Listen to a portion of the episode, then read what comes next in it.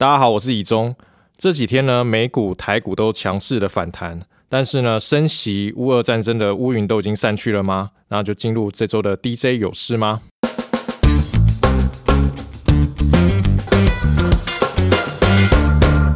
先从美股来看，之前市场笼罩在升息步调的不确定性当中，以及通膨、乌俄战争的阴霾之中，所以四大指数呢从年初一路跌到现在。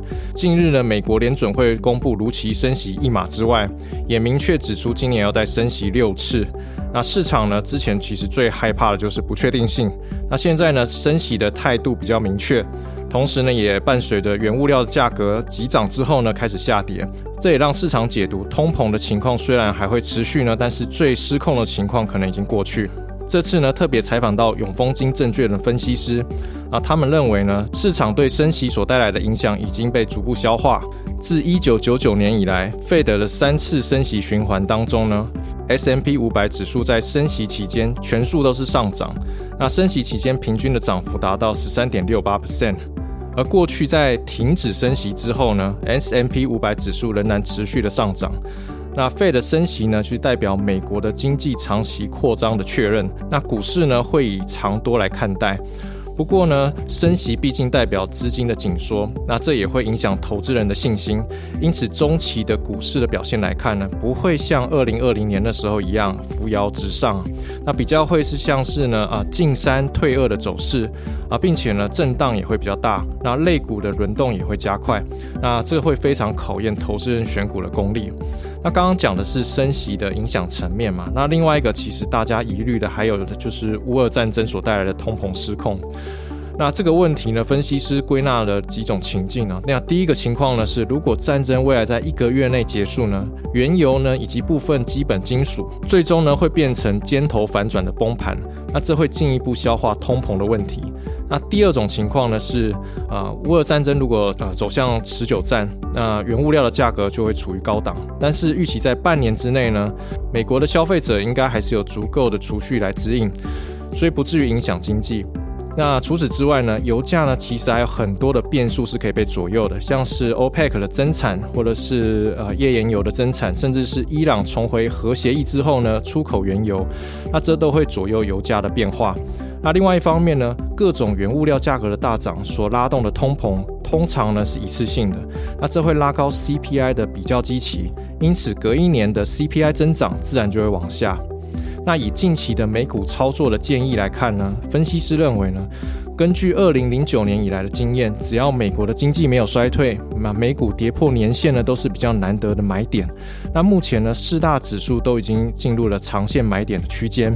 那根据统计，自一九九九年以来呢，费的三次升息的循环当中，标普五百的十一大类股当中呢，就有两个类股在三次升息循环的期间呢，全部都是上涨。那分别呢是科技以及工业类股。那投资人可以参考了。再来到台股。我们团队呢，根据 XQ 全球赢家呢，帮大家整理最近比较热门的族群首先是金控银行族群，那随着美国联准会升息步调确定，预期台湾央行呢也会跟进升息呢，将会放大利差，那这会激励这个族群的股价。那主线记者就观察到呢，啊，银行金控以及银行股。在金融次族群当中呢，位阶比较高，多数已经站上所有均线。另外呢，寿险金控受到啊乌俄战争的影响，还在盘整的格局，但是股利的发放还是值得期待。那包括受惠的台气银将会举行法说会，那寿险占比比较高的国泰金也将举行法说会。那股利的方向会是市场关注的焦点了。那另外一个热门的族群呢是重电。啊，最近呢，其实是反映台湾的缺电消息一直频传嘛，因为最近其实大停电哦。那为了维护电网的稳定呢，台电就必须啊进行设备的汰换更新。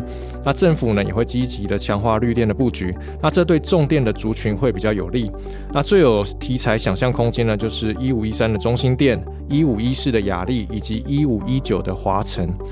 那主线记者呢就认为啊，中心电呢今年在台南七股光电厂的完整贡献，那雅力呢则是有晶圆代工双雄的订单挹注了。那华晨呢是在啊绿能以及充电桩都有持续的扩大布局，那这也是有想象的题材。今年呢这几家公司的获利都有机会稳健的成长，不过以目前的本益比来看呢，有一点偏高，给投资人参考了。再帮大家整理下周的大事哦。那下周呢将举行智慧城市展，那包括工业电脑的林群。英威康、大众以及电信业者的中华电、远传，还有保全业者的中保科都会参加。那下周会举行法说会的公司呢，包括电子纸的元泰、高尔夫的民安、工业电脑的华汉、CIS 封装厂的同心电。呃，连接元件的建核心以及塑化类的台聚华夏，其中呢，元泰今年初刚被纳入 NSCI 成分股。那主线记者就认为，元泰呢最近几年电子书的阅读器的比重呢是逐年的降低。那去年呢已经低于六成。那相对呢，包括电子标签啊、电子看板、电子吊牌这些物联网应用的比重持续的提升。那这个呢会有利于元泰产品组合以及毛利率表现。那市场呢也会关注新产能的进度以及乌俄战争目前对于欧洲的市场影响喽。那再来是六七二一的信实保全也即将举行上柜前的业绩发表会。那这家公司呢是以清洁维护的业务为主，那客户呢涵盖各大政府机构、交通枢纽以及科学园区。那保全的业务呢反而是比较低的。那后续的业务拓展就值得关注了。好啦，那这集的节目呢希望对大家有帮助。那大家最近呢如果有什么样的族群呢你特别感兴趣，都可以留言让我们知道哦。我们下次见喽，拜拜。